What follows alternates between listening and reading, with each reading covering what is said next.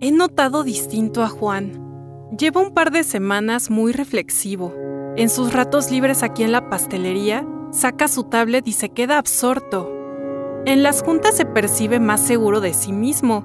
Se ve más pleno, entusiasmado, feliz.